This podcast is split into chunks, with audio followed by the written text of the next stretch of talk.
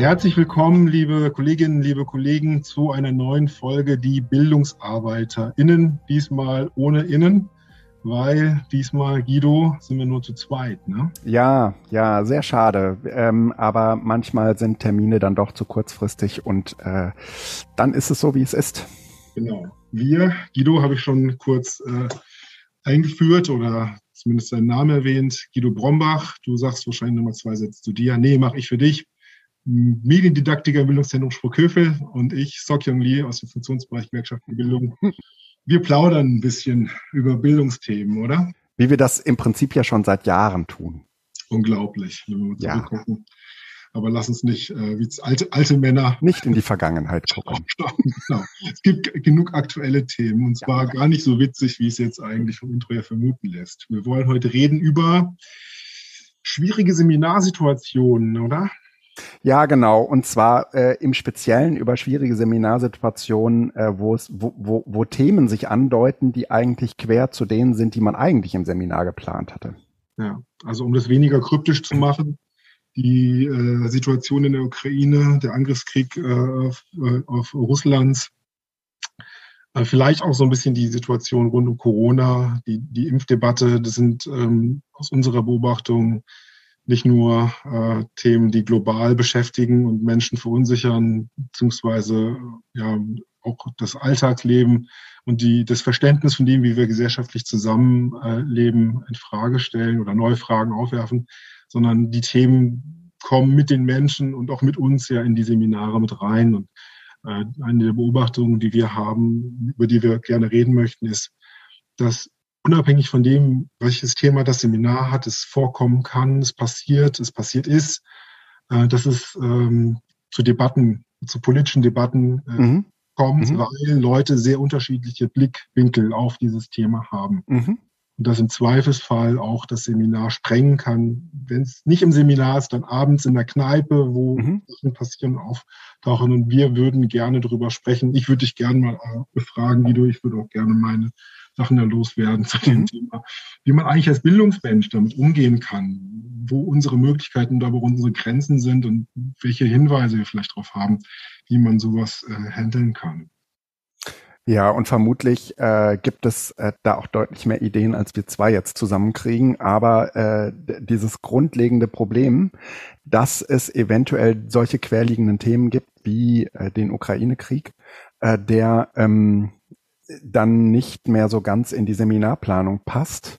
Ähm, das äh, hat sozusagen ja auch noch diesen, diesen Nebeneffekt, dass dieses Thema sozusagen vermutlich gar nicht alle haben. Also dass du sozusagen im Seminarraum ähm, irgendwie wahrscheinlich, nehmen wir mal an, zwölf Leute sitzen hast, die sagen, nee, da müssen wir jetzt um, unbedingt drüber reden und die anderen sechs sagen, äh, sorry, aber äh, wir hatten, wir hatten uns eigentlich auf andere Themen committed und können wir damit jetzt bitte können wir damit jetzt bitte fortfahren? Und das ist ja sozusagen neben dieser inhaltlichen Auseinandersetzung, die man dann zu führen hat, vielleicht auch zu einem Thema, in dem man sich ähm, ehrlich gesagt vielleicht auch selbst gar nicht so besonders gut auskennt. Eine Situation, die man dann irgendwie managen muss. Ne? Ja. Mhm. Ähm, wenn ich nach den Prinzipien der themenzentrierten Interaktion drauf gucke, also des TZDs, Dreiecks, wo es immer so ein Umfeld gibt. Äh, gern genommen in der IG Metall, ja, genau. Gern genommen. Ja. Hast und, du noch und, die Fortbildung gemacht? Nee, nicht, aber ganz stark nochmal äh, mit ah, okay. äh, dem Thema zu tun gehabt, weil das mhm. gerade in der IG Metall gab zu, zu, dieser, zu dieser Herangehensweise, die ich auch gut und richtig und auch äh, schlüssig finde, mhm. ähm, haben Störungen Vorrang. Das ist ja eine der Grundprinzipien aus dem TCD und äh, ja so eine Störung ist ja schon ähm, gerade in der politischen Organisation nochmal von einer ganz anderen Bedeutung. Es ist ja jetzt nicht mhm. so, dass wir sagen können, das interessiert uns nicht, weil wir nichts damit zu tun haben, sondern genau im Gegenteil. Eigentlich steht die IG Metall, stehen wir auch als politische Akteure ja mindestens mal insoweit, insoweit im Blickwinkel ist, dass wir auch sowas wie eine politische Orientierungsfunktion eigentlich für uns mhm. in Anspruch nehmen. Mhm.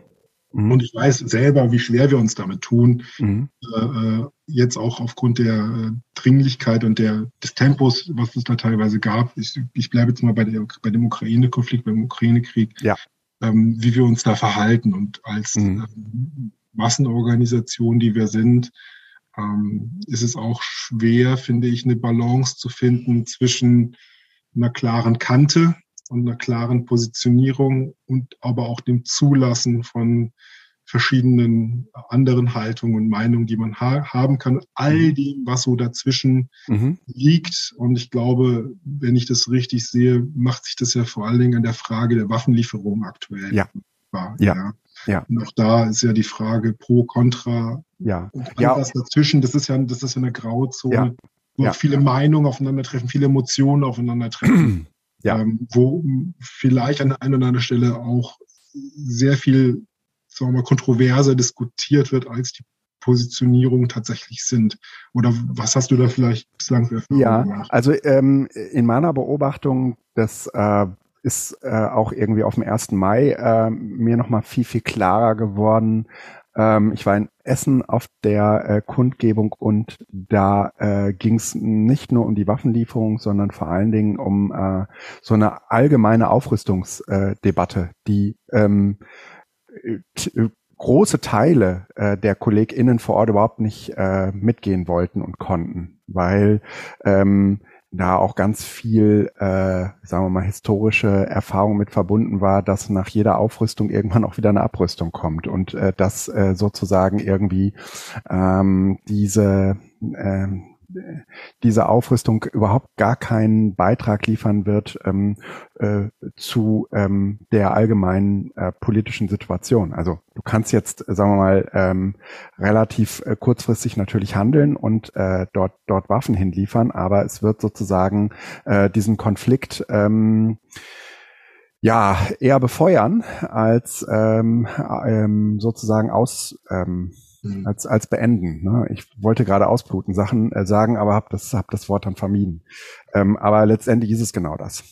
Lass uns vielleicht mal eine Schleife drehen, Guido, dass wir noch mal uns über das Thema austauschen, wie wir dazu mhm. stehen. Ich glaube, mhm. wir dann auf diese Metaebene mhm. Seminar mhm. wechseln, glaube ich, müssen wir auch nochmal untereinander klar haben, wo wir unsere äh, Bruchpunkte oder unsere Annäherungen entsprechend finden. Ich finde es durchaus tricky, ja. Ja. Ähm, ja weil die, die Dimensionen, die da aufgemacht werden, von der tatsächlich historisch, äh, äh, äh, historischen Dimension, der historischen Verantwortung, die da gesehen wird, zu der aktuellen Situation und dann zu der, sagen wir mal, außenpolitischen Rolle Deutschlands äh, und dann nochmal mhm. diese einzelnen Momente, die drin mhm. sind, hier mhm. mit dem Melnik, mit dem äh, Zelensky und auch wie die einzelnen Figuren dort sich, sich äh, dort mhm. positionieren da ist ja einiges äh, im Gange, äh, wo vielleicht auch das eine oder andere äh, ziemlich stark polarisiert wird. Ähm, ich glaube, dass vielleicht an der einen oder anderen Stelle mehr Fragen oder Nachdenklichkeiten helfen könnten, aber es wird ja schon ziemlich stark in, in Positionierung gedacht an der, der, Stelle. Und ich höre jetzt bei dir so ein bisschen raus, so eine antimilitaristische ja. äh, Positionierung, ja. eine pazifistische Grundhaltung, wenn man ja, so will. Absolut. Ja, also ähm, ich habe die Aufrüstung, ähm, äh, gehe ich überhaupt nicht mit. Ich verstehe auch die Waffenlieferung äh, nicht. Ähm, äh, ich, ich verstehe sie natürlich aus so einer diplomatisch außenpolitischen äh, Perspektive, aber ähm, die Aufgabe, die äh, ich äh, Deutschland eher zugedacht hätte, vor allen Dingen äh, unter den äh, äh, beiden Regierungspartnern, ähm, die Grünen und äh, der SPD, hätte ich ehrlich gesagt äh, mir äh, eine äh, starke humanitäre Hilfe gewünscht, aber äh, diese äh, Form der militärischen Unterstützung, äh, das, kann ich, das kann ich kann ich einfach nicht nachvollziehen. Das äh, ähm, widerspricht sozusagen auch ähm, meiner persönlichen Überzeugung davon, was, äh, wie man einem solchen äh, russischen Angriffskrieg begegnen müsste.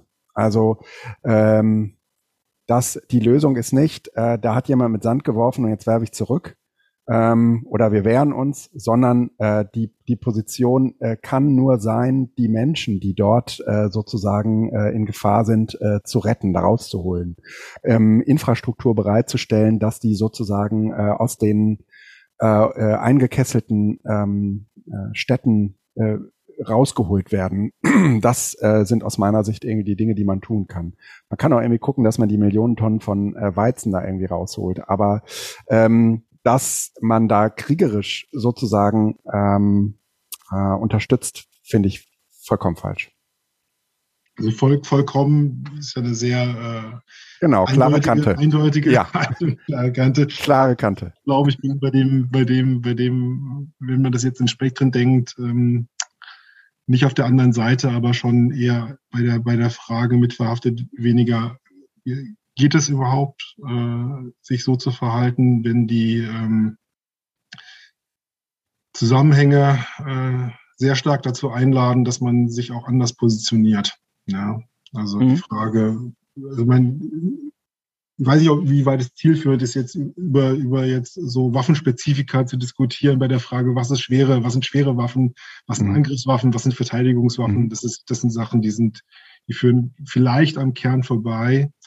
Ich glaube auch die humanitäre Hilfe, auch das ist eine spannende Debatte. Ja, das ist ja jetzt auch kein, das ist ja keine Naturkatastrophe, die da passiert. Ja, sondern es gibt ja auch einen Anspruch derer, denen man die Hilfe zukommen lassen will, ähm, deren, so verstehe ich es zumindest, auch großer Wunsch ist, dass sie nicht flüchten ohne Rückkehroption, sondern dass es natürlich auch den starken Wunsch gibt, in das Land zurückzukehren mit allen Schäden, die es dort gibt, äh, auch aus den Territorien, wo es aktuell nicht möglich mhm. ist. Was heißen würde in der Konsequenz, dass äh, die russische Aggression in irgendeiner Form auch zurückgedrängt wird. Mhm. Ja, das ist eine unangenehme Situation, weil das natürlich Krieg heißt und natürlich auch Konflikt heißt. Ähm, und ähm, die, die Rolle, die Deutschland da einnehmen kann an der Stelle, da habe ich schon, also ich meine, der Blick ich, ich sag mal, ich, ich kriege ja diese, diese, diese deutsche historische Verbundenheit mit und auch, äh, sagen wir mal, diese emotionale Situation, ähm, mit der bin ich ja groß geworden. Warum? Wie? Erzähl. Bitte? Naja, ich bin ja in Deutschland groß geworden. Das heißt, so. ich kenne diese ganze Debatte und Diskussion. Aber ich, ich habe ja immer auch den Blick aus einer, sagen wir mal, koreanischen Sichtweise. Ja, okay. Aus, mhm. dem, wie, wie, wie, sagen wir mal, nicht die, die, die, die Rolle der, der, des Aggressors, sondern wenn es um Korea geht, die Rolle tatsächlich eines, eines Landes, das sich aktuell immer noch im Kriegszustand befindet und mhm. Waffenkonflikt immer noch eine präsente äh, mhm. Situation darstellt. Ja, nicht in der gleichen Form wie bei der Ukraine aktuell. Aber es ist völlig klar, dass es dort eine Frontstellung gibt und dass es geht und um eine militärische Bereitschaft geht, um im Zweifelsfall auch eine Kriegssituation auszuhalten. Mhm. Diese ganze Atomdebatte ist dort omnipräsent. Ja, seit dem Moment, wo klar ist, dass Nordkorea potenziell Nuklearwaffen hat. Das heißt aber nicht, dass man deswegen sagen wir mal, von der Nuklear Nuklearbedrohung das runterdekliniert und sagt, und da geht es nicht weiter, sondern man muss ja trotzdem aushalten, dass es eine Konfliktsituation ist. Und zwar auch eine kriegerische. Und das Rüstung und Aufrüstung und in den Zyklen von mehr, weniger Appeasement-Politik und auch über, also dass das, dass das ganz schwer, äh, äh, sagen wir mal, in so einer Eindeutigkeit zu halten ist, sondern dass sich mhm. das auch in historischen Zyklen bewegt, die nicht nur aus der Vergangenheit abzuleiten sind, ja, also sondern die immer auch das Unmittelbare mit sich, äh, äh mit mhm. sich äh, reinziehen. Deswegen, ich kann das aus einer deutschen historischen Perspektive begreifen, auch begreifen, dass, äh, sagen wir mal, Russland als Gegner mit dem, was an Vergangenheit da ist, absolut äh, in, in, in, also psychologisch würde ich sagen, in so eine Traumabewältigung reingehört, ja, weil klar mhm. ist, ist jetzt nicht, das ist jetzt nicht eindeutig, also es ist so eindeutig darzustellen, würde aber auch nochmal eine ganz andere Rollenverschiebung bedeuten, in dem, was Deutschland da ist. Trotzdem bleibt ja die Situation aktuell da, so wie sie ist. Ja, es gibt einen Angriffskrieg, ich glaube, das ist relativ eindeutig. Es gibt einen Propagandakrieg an der Stelle. Ja, absolut. Mhm. Ähm, wo auch die Frage, wie man sich selber dort positioniert, eine Rolle spielt. Ähm, und wie, wie verhält man sich gegen den Aggressor, wenn man, wenn man seine eigene Rolle, sagen wir mal, in der Passivität findet? Mhm. Ja. So, das, das finde ich ist die spannende Frage an der Stelle. Und dann kommt man ja genau in die Situation, dass man die Verantwortung dort, die militärische Auseinandersetzungsebene dem anderen zuschiebt und sagt, wir können aus unserer Vergangenheit nicht. Das heißt aber in der Konsequenz, dass sich andere europäische Nationen, wir reden jetzt hier auch von den baltischen Nationen oder von Polen, die sich sehr viel klarer äh, in, der, in, der, in der Verteidigungssituation mhm. heraus genauso positionieren, dass sie dann eine andere Haltung einnehmen als Deutschland. Mhm. Mhm. Ja, und ich glaube, dass das in gewisser Weise natürlich auch äh, Drücke erzeugt, ja, dass man äh, sozusagen äh, irgendwie, was weiß ich, dieses zwei Prozent äh, Bruttoinlandsprodukt äh, NATO-Ziel ähm, erreichen will, was äh, Rüstungsinvestitionen angeht ähm, und äh, sich äh, auch äh, eingestehen muss, dass man das bisher nicht getan hat und äh, Jetzt muss man natürlich irgendwie sich zum Beispiel auch bei solchen Dingen die Frage stellen, warum äh, zwei Prozent, ne? Wofür braucht man, wofür braucht man dieses, ne? Wofür uns, investiert man Frage, im 21. Kohle, du lass uns die Frage mit der Kohle anders aufziehen, ne? Weil lass uns mal bei dieser Konfliktsituation bleiben. Ich würde gerne auf die ja. Kohle zu sprechen kommen, weil ich finde, das ist nochmal, das geht einfacher. Das geht eindeutiger, das geht einfacher. Aber die spannende Frage ist die Rolle an, erstmal an und für sich. Ja. Im 21. Jahrhundert eine Drohkulisse aufzubauen, ist halt äh, vor dem Hintergrund äh, der ähm, äh, Waffensysteme vollkommen absurd, weil es natürlich möglich ist, ähm, relativ große Anzahlen von Menschen in sehr, sehr kurzer Zeit äh, zu töten. Mit äh, all dem, was, was uns zur Verfügung steht, wäre das überhaupt gar kein Problem. Insofern ist das eine absurde Diskussion, die äh, am Ende, und das äh, kam zwischendurch auch mal in diesem, äh, in diesem ähm, äh, Angriffskrieg zur Sprache, ähm, dass die Russen diese Drohkulisse öffneten von, ja, ja, wir haben ja hier auch noch ein paar Atomwaffen rumliegen.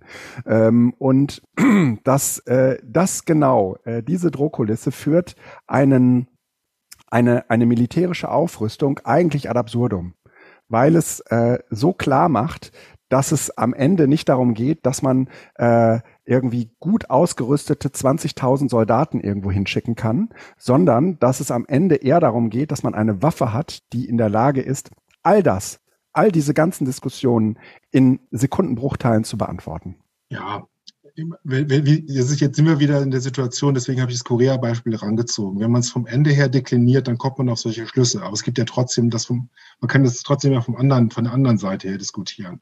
Mhm. Ansonsten gibt es ja den Konflikt in, zum Beispiel in Korea oder anderswo, wo atomare Kräfte gegenüberstehen in der Form nicht. Ja? Also ja. Von der Rationalität, von, von der Atombombe her gedacht, sind wir sowieso alle bald tot. Ja, mhm. muss man mhm. so zu sagen. Ja, das ist, mhm. das, das, ist ja der 80er Jahre Diskurs. Da sind wir ja tatsächlich 40 Jahre weiter an der Stelle. Die, die Frage, also nicht die Frage an und für sich, aber trotzdem gibt es ja das dazwischen. Also wenn, wenn, wenn jetzt die Ukraine die, die, die, die Angriffe auf Kiew erfolgreich zurückgewiesen hat, was ja passiert ist, und jetzt die Frage der, der Kämpfe rund um die südlichen Provinzen und der Zugang zum Schwarzen Meer eine Rolle spielt, dann, dann, dann dreht sich ja das Verhältnis dessen, welche, welche Waffen und welche Ausrüstung die Ukraine benötigt, um quasi von der Verteidigungs- in eine, in eine, in eine Offensivsituation reinzukommen. Mhm. Ja. Mhm. Und wie gesagt, wenn wir von der Bombe ausdenken, da gibt's ja genug auch filmisches und künstlerisches Material, ist alles egal. Ja. Aber wenn es darum geht, genau in dieser Situation, diese, in dieser Situation das Szenario herzustellen, was braucht die Ukraine, um um, um militärisch äh, diese, diese, diese Territorien zumindest zu halten oder wieder, wieder zurückzuschlagen, dann, dann ergeben sich ja diese Fragen in der Grauzone mit all diesen Differenzierungen, die man dann dort hat. Ich, ich bin bei der Nachdenklichkeit an der Stelle, Guido. Du bist bei der Eindeutigkeit, ich bin mhm. bei der Nachdenklichkeit an der Stelle, weil ich glaube, dass das sehr viel, sehr viel spezifischere Fragen aufwirft, wie man damit umgeht wie man zum Beispiel, also ich habe heute einen Artikel gelesen, dass die US-Militärdienste auch in, in, Zusammenarbeit mit dem deutschen BND und anderen Geheim, äh, Geheimdiensten Informationen zu Stellungen der Russen, äh, der, russischen Top-Militärs rausgibt und diese ganzen erfolgreichen äh, Drohnenschläge und äh, Artillerieangriffe gegenüber russischen Top-Militärs durchzuführen. Mhm. Die Kriegsbeteiligung, die da stattfindet. Ja, das ist ein Informationssupport an der Stelle, äh, äh, um, um solche Sachen zu ermöglichen. Mhm. Ja. Äh, diese ganze Frage der, der, der, der ähm, autonomen Militärgeräte, wie zum Beispiel diese türkischen Drohnen. Wir, wir sind ja tatsächlich im 22. Jahrhundert. An so einer Stelle merkst du es ja, wie, wie sagen wir mal, so ein altes Militär auf neue Militärstrategien trifft. Das sind sagen wir mal, in der Dimensionierung ganz andere Fragen, die da gerade stattfinden. Und die Rolle von Deutschland ist aus meiner Sicht eine Selbstbeschäftigungsdebatte. Es ist also mit dieser Frage, die reingeht, diese ganze Pazifismusdebatte hat einen großen Kern von, trauen wir uns eigentlich nach dem Zweiten Weltkrieg was anderes zu sein als das, was wir uns eigentlich nach dem Zweiten Weltkrieg vorgenommen haben. Und darin bewegt sich das ganz stark. Ja. Mhm. Das kann sein, dass äh, es diese, diese historische äh, Dimension gibt. Ähm, ich hätte es eher so ganz äh, nüchtern, ähm, sagen wir mal, als ein Diskurs im 21. Jahrhundert begriffen, dass man äh, im 21. Jahrhundert sich keine kriegerischen Auseinandersetzungen liefern äh, sollte, weil sie äh, äh, Nüchtern und normativ geht schon mal völlig auseinander. Normativ ist immer mit der Werfen Emotion versehen. Ja. Die Emotionalität ist, ist, durch den Bildschirm greifbar an der Stelle. Ja. Und es ist völlig legitim, sehr emotional zu sein bei dem Thema. Aber nüchtern. Aber ähm, jede dieser kriegerischen äh, Auseinandersetzungen, äh, da tun wir geradezu so, als würden wir sie ähm, mit den Möglichkeiten führen, die äh, wir, äh, ja, vor, wie du es gerade sagtest, ne, vor 40, 50 Jahren hatten. Aber eigentlich werden diese Kriege ja äh, zu einem, ähm, also die sind ja, das ist, wir haben es mit einem perfekten, äh, mit mit perfekten Waffen zu tun, ja, die sozusagen auf den auf den Meter genau treffen und zwar aus Tausenden von Kilometern weit. Äh, die sind digital gesteuert, also sozusagen diese ganze Form der digitalen Kriegsführung. Eigentlich ist es vollkommen absurd, was da sozusagen mit Drohnen äh, etc. möglich ist ähm, und führt aus meiner Sicht jede kriegerische Auseinandersetzung äh, eigentlich es ist vollkommener Blödsinn, das zu tun. Ne? Naja, also wie soll ich sagen, Guido, es gibt ja, und das, jetzt können wir, können wir so ein bisschen in die Seminarsituation ja, ja. zurückkommen. Es gibt ja durchaus berechtigte Relativierungen, will ich sie mal nennen. Ja. An anderer Stelle würde man Whataboutismen sagen, aber, Mach das aber ich, nehme das, ich nehme das, nee, nee, ich will das jetzt von der anderen Seite der ja. Perspektive aufziehen von Leuten, die jetzt auch ein Seminar aufkochen. Mhm. Es gibt ja durchaus auch die Stimmen und auch so ganz viele Sharepics auf Social Media von Leuten, die sagen, was ist jetzt hier die Aufregung über die Ukraine neu? wenn wir in Syrien, wenn wir in Libyen, wenn wir in, in, in von mir aus auch Palästina, im Irak, im Iran seit Jahrzehnten militärische Auseinandersetzungen in der Form haben, mhm. wo wir die Flüchtlingswellen mhm. haben. Was ist das Neue jetzt hieran, weshalb Ukraine hier so emotional triggert? Mhm. Ja, und dann mhm. sind wir jetzt auch wieder ein Punkt, das würde ich auch rückführen, von der Bombe ausgedacht. Du bist jetzt wieder in meiner Logik von dieser Bombe, von dieser, von dem Absoluten her gedacht. Ja klar, macht das alles keinen Sinn aber Kriege und kriegerische Auseinandersetzungen begleiten uns seit den 90er Jahren permanent durch. Und aber zwar nicht auf dem Sichtfeld dessen, wo wir aus sagen wir mal, einem westeuropäischen Setting heraus so genau drauf gucken, weil es so nah ist wie in der Ukraine, sondern immer quasi an einem Rand entfernt, wo auch dieser Aspekt der humanitären Intervention, das, ne, da, ne, da hinten, da drüben ist quasi das Schmuddelige, was so unsauber ist und die kriegen das nicht. Das ist ja alles, das ist ja, wenn man so will, die, die, das Näherkommen des, des globalen Konfliktszenarios, was es eigentlich schon immer weiter ge gegeben hat, aber an Orten, wo es uns nicht so nah gewesen ist. Mhm. Ja, also, und deswegen der Whataboutismus von den Leuten, die ich wahrnehme, die sagen, Leute, das, was hier in der Ukraine gerade stattfindet, das hat, mag zwar vielleicht den Charakter anders haben, weil Russland jetzt involviert ist, aber in Wirklichkeit gab es diese Stellvertreterauseinandersetzung schon deutlich vorher und deutlich gehäufter. Äh, äh und das, was dort jetzt hier so aufgezeichnet wird mit den Sachen, haben andere äh, Nationen schon, und das ist nicht lange her, ja, also diese, der Syrien-Konflikt läuft ja immer noch, das ist eigentlich sehr präsent schon die ganze Zeit. Mhm. Mhm. Okay. Aus der Situation betrachtet heraus lohnt es sich, finde ich, nochmal diese, und da, da bin ich auch nochmal an einem anderen Punkt, von dieser moralischen Ebene den Blick zu wenden, zu sagen, wie ist eigentlich die Ebene dessen, wie man sich als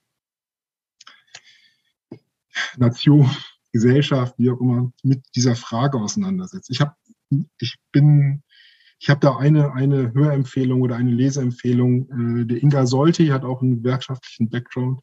Ich kenne den Kollegen aus Marburg, der ist äh, Referent der Rosa-Luxemburg-Stiftung. Der hat ein schönes Interview bei dem Deutschlandfunk gegeben. Ähm, der hat auch den Aufruf, hier diesen Appell äh, äh, ähm, mit initiiert an, an, an Olaf Scholz. Also nicht der Aufruf von Emma, äh, von der, von, Alice Schwarzer, sondern vor einen, der sich gegen die deutsche Kriegsbeteiligung, auch die, die, vor allem gegen die Militarisierung und Aufrüstung ausgesprochen hat. Also die Kohlefrage, zu der wir noch kommen.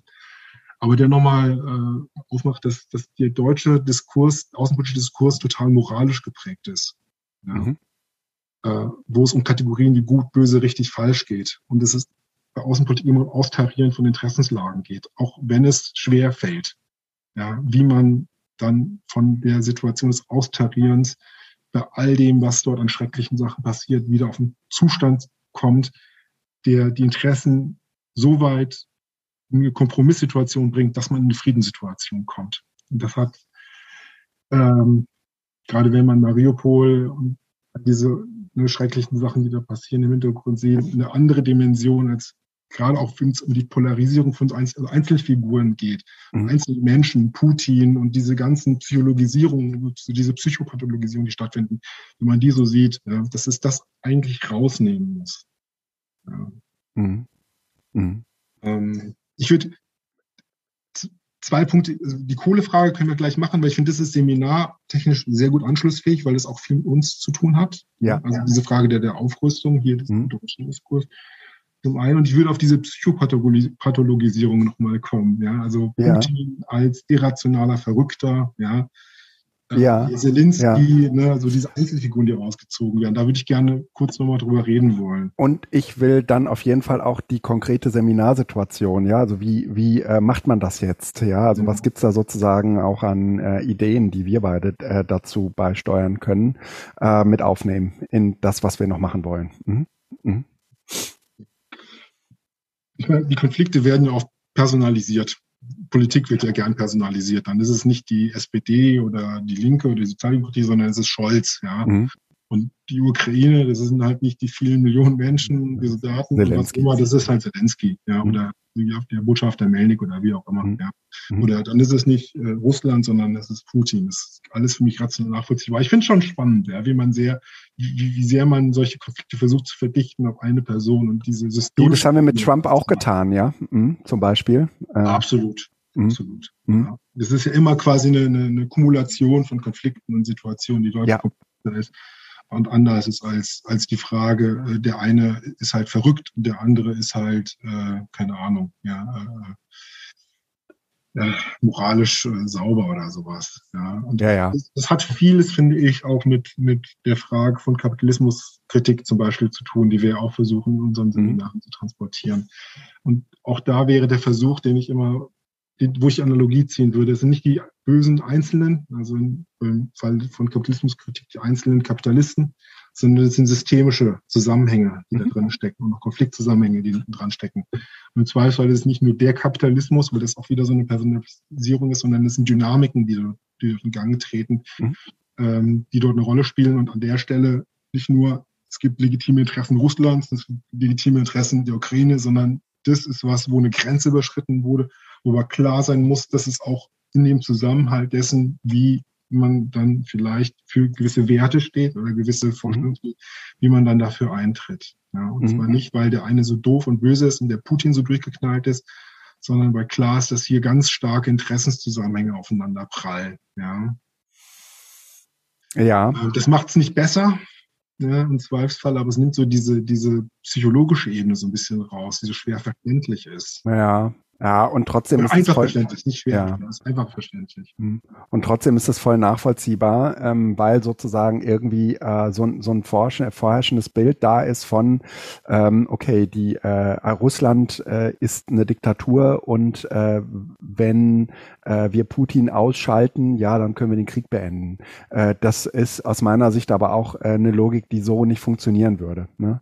Weil ich glaube, dass es schon äh, hinter Putin auch viele äh, ähm, viele äh, Menschen, äh, also Staatsmänner, vermute ich mal, in, äh, in Russland gibt, äh, die ihn stützen und die sozusagen auch äh, äh, seine Politik fort, fortführen werden. Ne?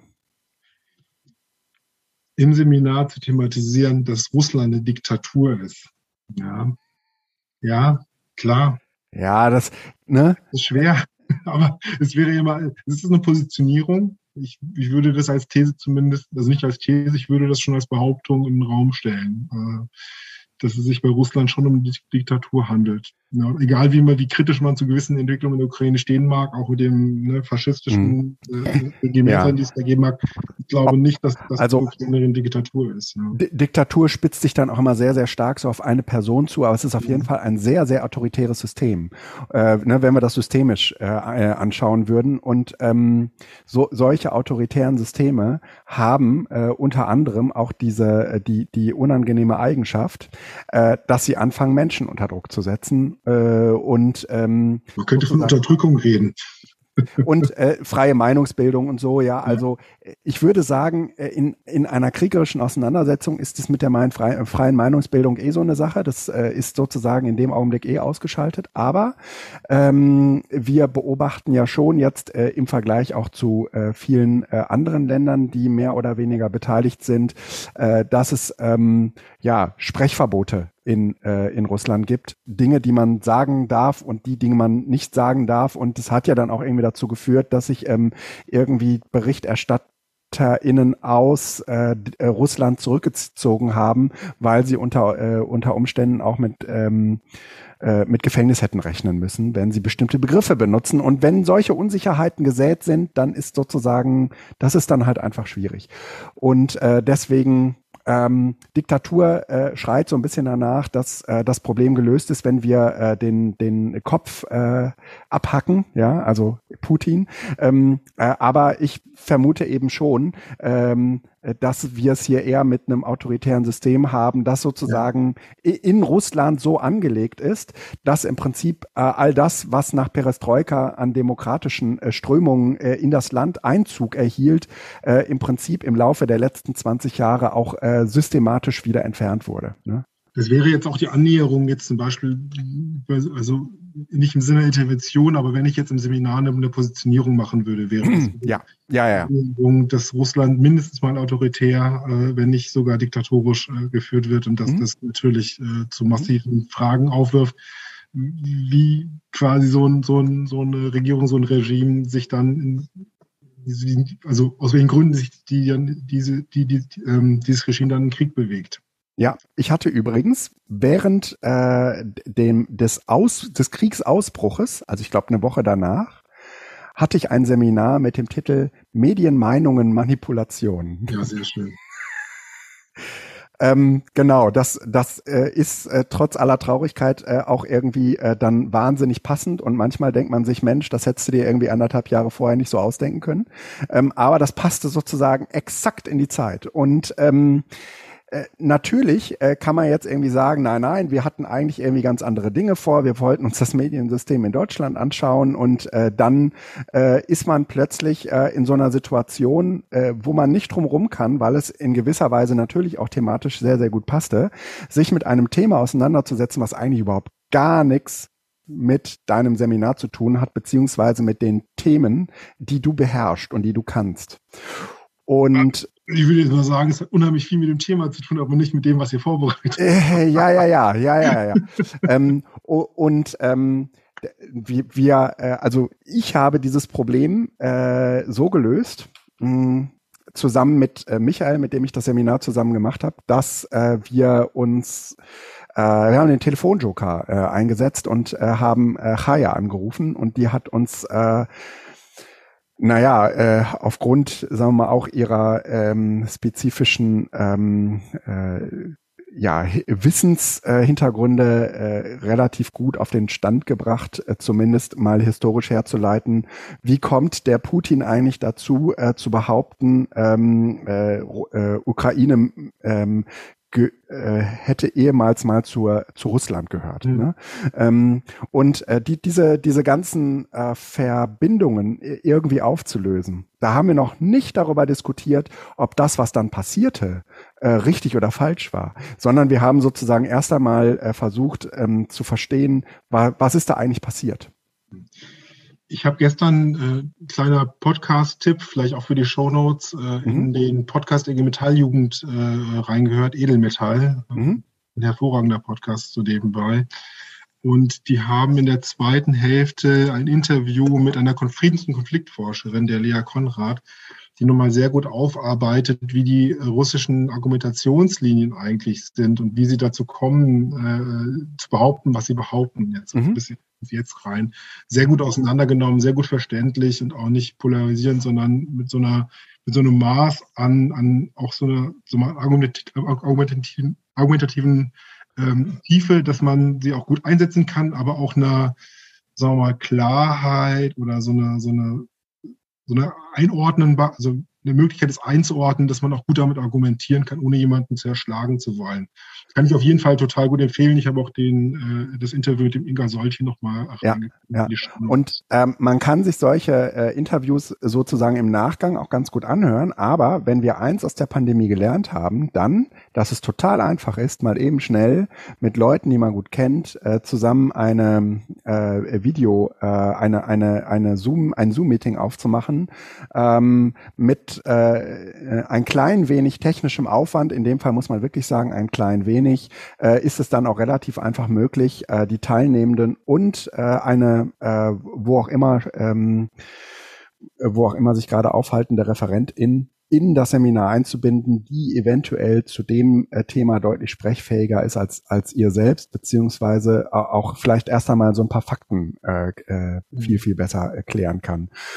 Und äh, da können eventuell diese Podcasts und die dazugehörigen äh, ähm, ExpertInnen, die man da äh, interviewt hat, vielleicht auch äh, so ein wenig ein Anstoß sein, zu sagen, warum äh, schreibe ich die nicht einfach kurz an? Vielleicht meldet sie sich und vielleicht kriegen wir morgen Vormittag äh, eben äh, eine Einheit dazu äh, gemeinsam hin. Und ähm, das ist aus meiner Sicht auch schon ein mögliches, äh, ein, eine mögliche Idee äh, für den Umgang mit solchen querliegenden Themen im Seminarraum. Ne? Ich glaube, ähm, vielleicht jetzt auf diese, diese Frage der, der, der, des, des Militärbudgets und dieses, dieses äh, Sonderhaushalts äh, für die Erreichen der NATO-Ziele und was auch immer da noch mit reinfällt, mhm. darauf zu kommen. Mhm ich, ich finde das nochmal ein, guter, einen guten Anlass, diese, diese Frage von klarer Positionierung auf der einen Seite und aber auch die, die Leute nicht mit seinen eigenen Positionen erschlagen oder erdrücken zu wollen. Mhm. Das ist nochmal eine gute Übung an der Stelle. Ich finde, man mhm. kann ähm, sehr deutlich machen, wofür man persönlich steht. Mhm. Ja, also wie, wie, die persönliche Haltung ist. Ich finde, man kann nochmal klar machen, wie die, die Metall oder die Organisation, die, ne, also die Gewerkschaften vielleicht dazu stehen. Und man kann aber auch nochmal einladen zum Gespräch und Einschätzungen abzuholen, wie die Leute das äh, selber sehen. Du meinst was, weil wir die, äh, weil wir als IG Metall natürlich die äh, Rüstungsindustriebranche äh, ähm, mit vertreten. Ja. Mhm. mhm. Also ich, ich glaube, ne, ich, ich bin jetzt ein Bild von IG Metall-Seminaren. Die Leute suchen ja die Orientierung bei der IG Metall und manchmal ist die mhm. Positionierung der IG Metall entweder nicht 100% deckungsgleich mit denen der Referenten oder sagen wir mal in Nuancen auch so, dass es wichtig ist, dass die Leute wissen wollen, wie du persönlich dazu stehst. Ne? Und wir sind ja glücklicherweise in einer Situation, dass wir auch andere Meinungen haben dürfen, ich im Metall oder unsere Arbeitgeber an der Stelle. Aber ich glaube, das ist nochmal eine gute Frage, also eine gute Übung, wie, wie man damit umgehen kann. Ich glaube, mhm. so, so eine sehr eindeutige Positionierung lädt ja immer auch zu einer Polarisierung ein. Ja. Mhm. Mhm. Das erleben wir ja ne, auf der Straße beim 1. Mai zum Beispiel oder, oder auch Social Media oder auch vielleicht in den Köpfen von Leuten, die dann mhm.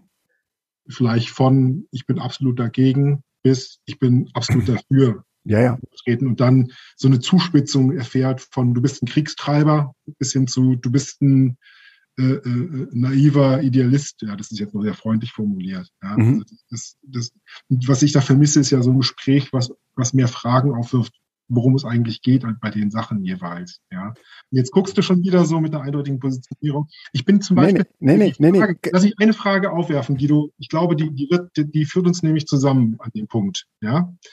Die Frage, die ich mir bei den 100 Milliarden gestellt habe, als Aha. der Sondervermögen aufgeworfen wurde, ist, und das ist eine andere Nuance als die, die Diskussion, die ich aus sagen wir, diesem pazifistischen Lager rausgehört habe, ist, wie kommt man darauf, dass man mit 100 Milliarden zusätzlich das schafft, was mit den zig Milliarden, die man vorher versucht hat, eigentlich schon nicht geschafft hat. Mhm. Wieso hilft, wieso soll es helfen, noch mehr Geld auf ein Problem zu werfen, das anscheinend, wo anscheinend das Geld nicht das Problem ist, sondern, sagen wir mal, die Unfähigkeit in den Strukturen der Bundeswehr, ja, dafür gesorgt haben, dass wir reden ja jetzt hier über die Frage der Bundeswehr als, als Militär, also, also als, als, als handlungsfähiges, äh, äh, äh, also als handlungsfähige Einheit. Ja, mhm. wenn ich mal jetzt so die Frage von, bin ich jetzt pro oder gegen, ja, wegnehme. So, ich stecke zig Milliarden jedes Jahr in, in, in eine, eine Unternehmung, ja, mhm. und erwarte, dass sie funktioniert.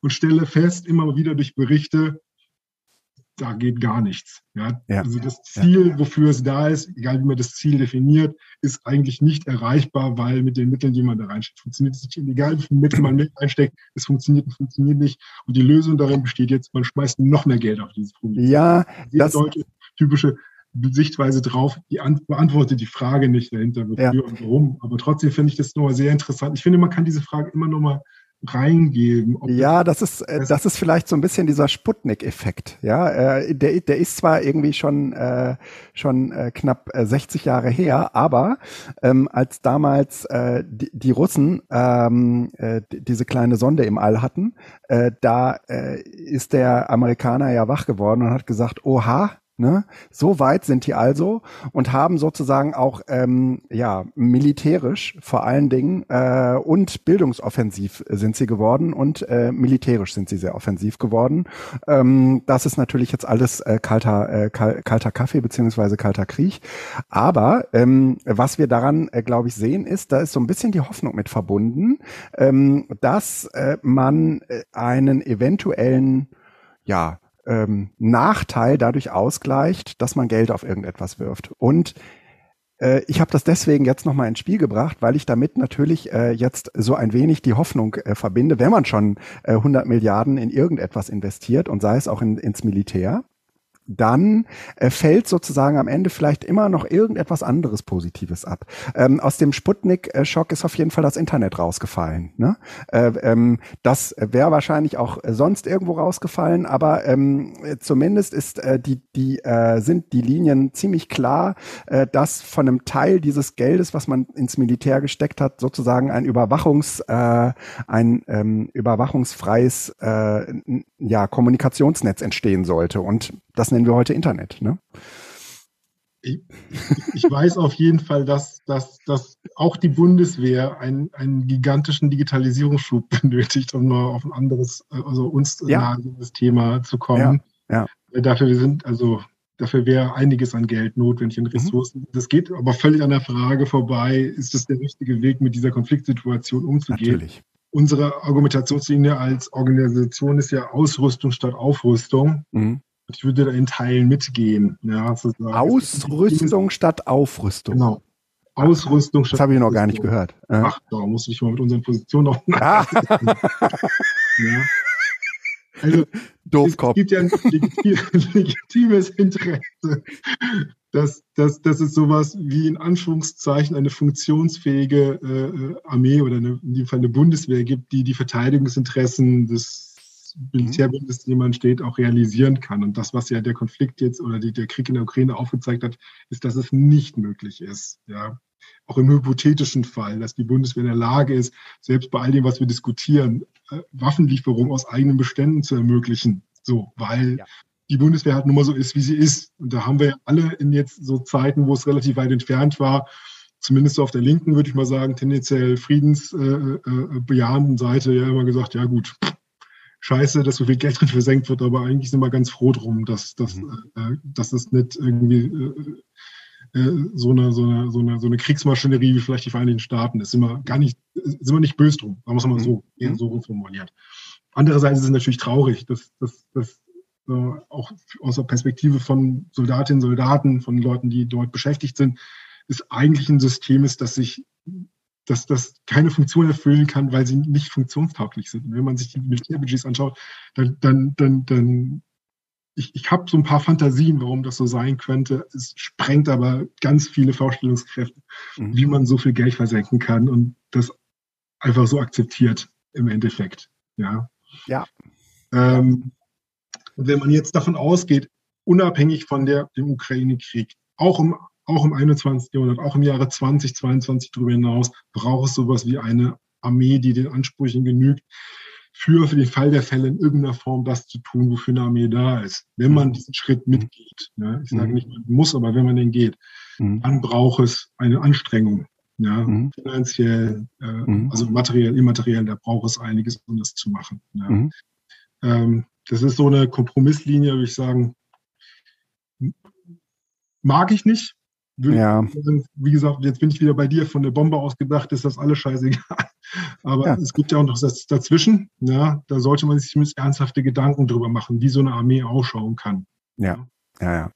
Ähm, äh, in, insofern ähm, würde ich gerne nochmal blicken wollen auf äh, das Ursprungsthema, nämlich ähm, wie, also ne, wir haben jetzt äh, irgendwie ja ausführlich äh, über Ukraine und unsere Position dazu mhm. äh, gesprochen, aber wie kriegen wir ähm, die so ein querliegendes Thema äh, in, ins Seminar rein und ähm, wie, wie kommt man da auch wieder raus? Äh, also ich meine, ja, das, man hat am Ende irgendwie ein sehr betretenes Schweigen. Äh, man kommt äh, ja auch äh, eigentlich ähm, äh, relativ schwer in so ein betriebliches Handeln rein, ähm, sondern man ist äh, eher in so einer Betroffenheit dann gefangen.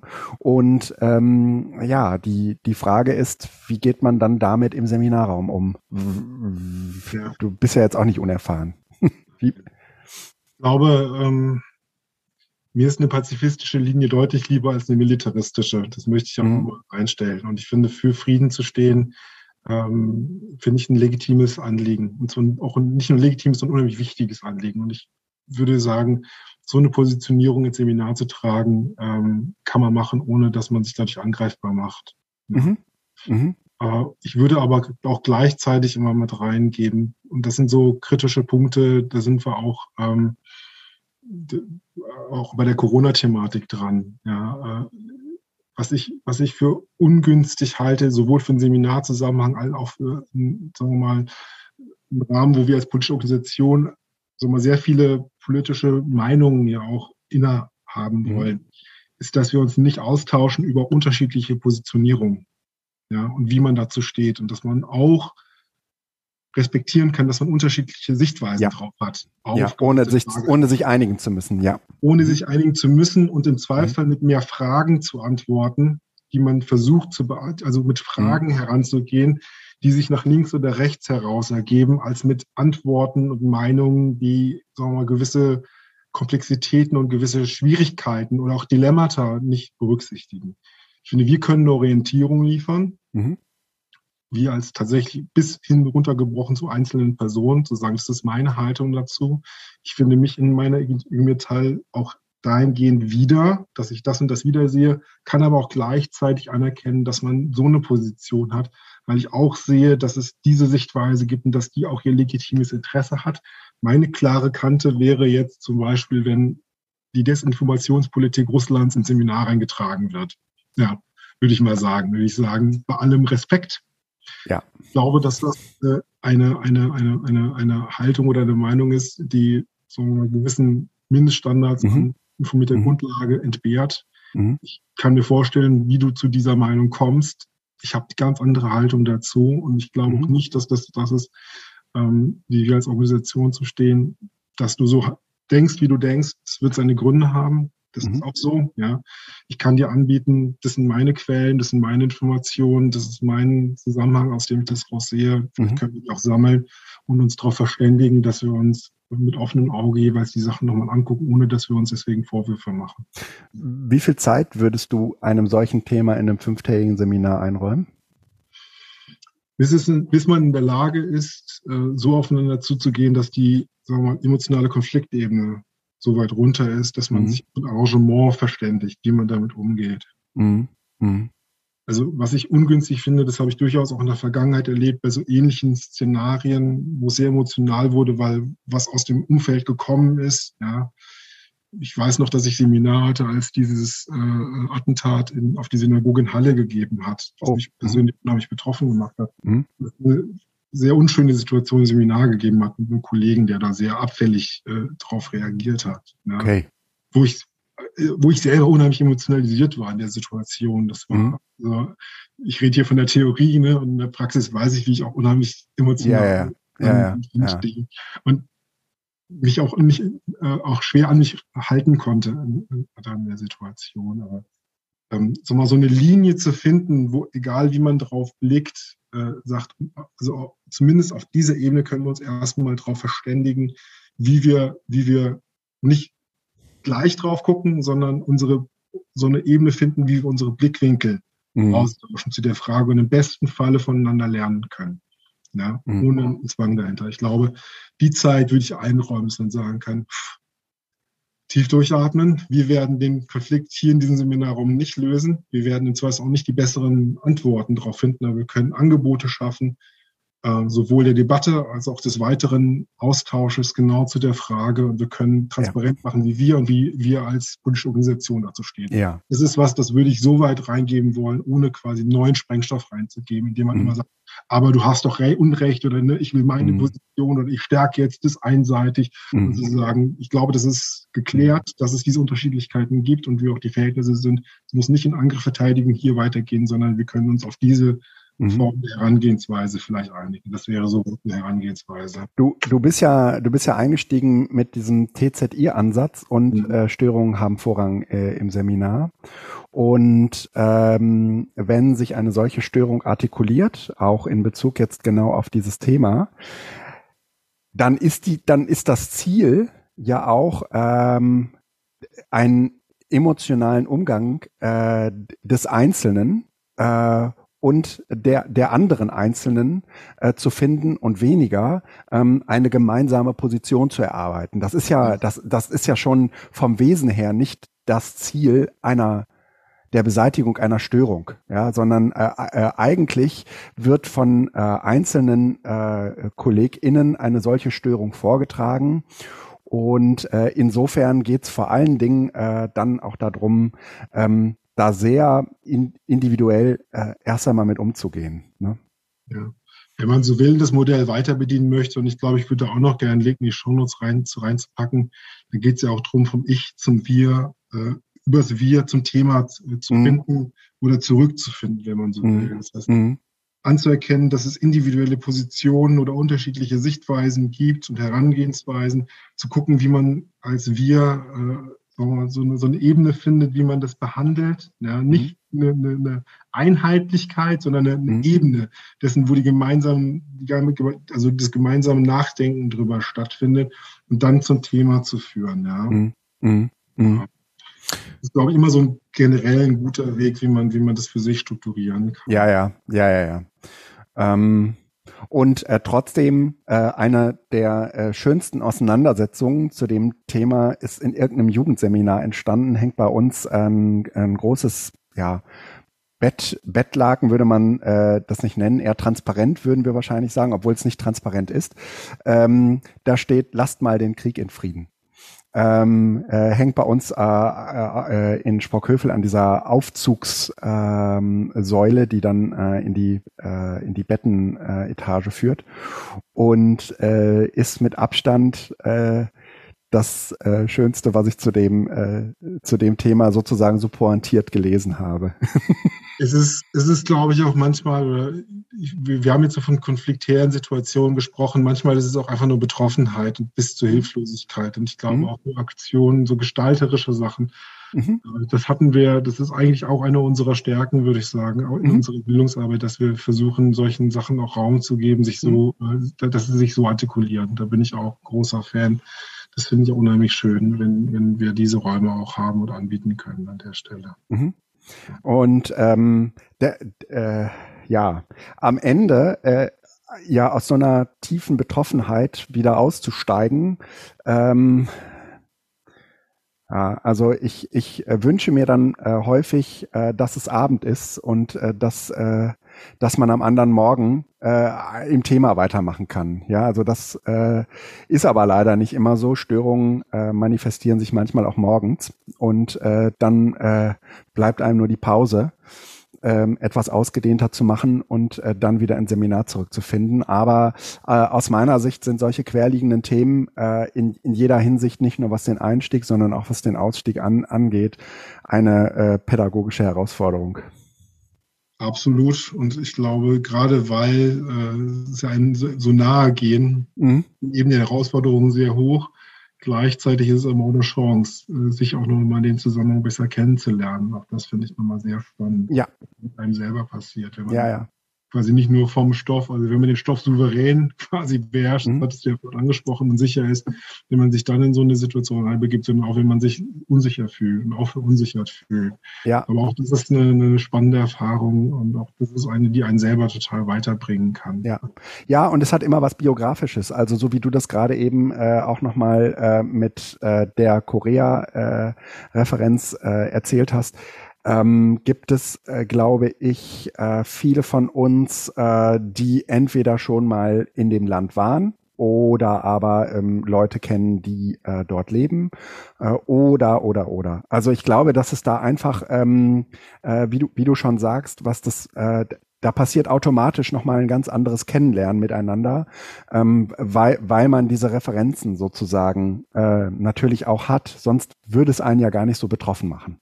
Absolut. Ido, wir haben jetzt ähm, knappes Stündchen auch äh, ja. miteinander. Ja, ja, fand ich gut. Ein bisschen nach hin, hin, hin und her das Thema gewürfelt, ja. ohne auf Ah, ich glaube, wir haben schon ein paar. Doch, doch, doch.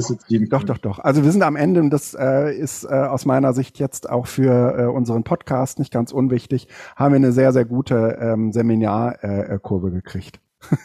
falls uns Leute zugehört haben bis zum Ende. Ja, uns interessiert natürlich auch, was ihr dazu denkt. Vielleicht schreibt ihr es äh, bei Facebook rein, wo wir es auch teilen. Vielleicht, keine Ahnung. Wir haben noch gar keine Möglichkeiten gegeben, dass uns Leute antworten auf unserer Seite vielleicht. Mhm. Auf jeden Fall war das hoffentlich interessant für euch. Ansonsten auch gut. Hat Spaß gemacht, mit dir zu reden, Guido. Ja, ja vielen Dank. Macht's gut und eine äh, schöne äh, Zeit. Bis dann. Tschüss.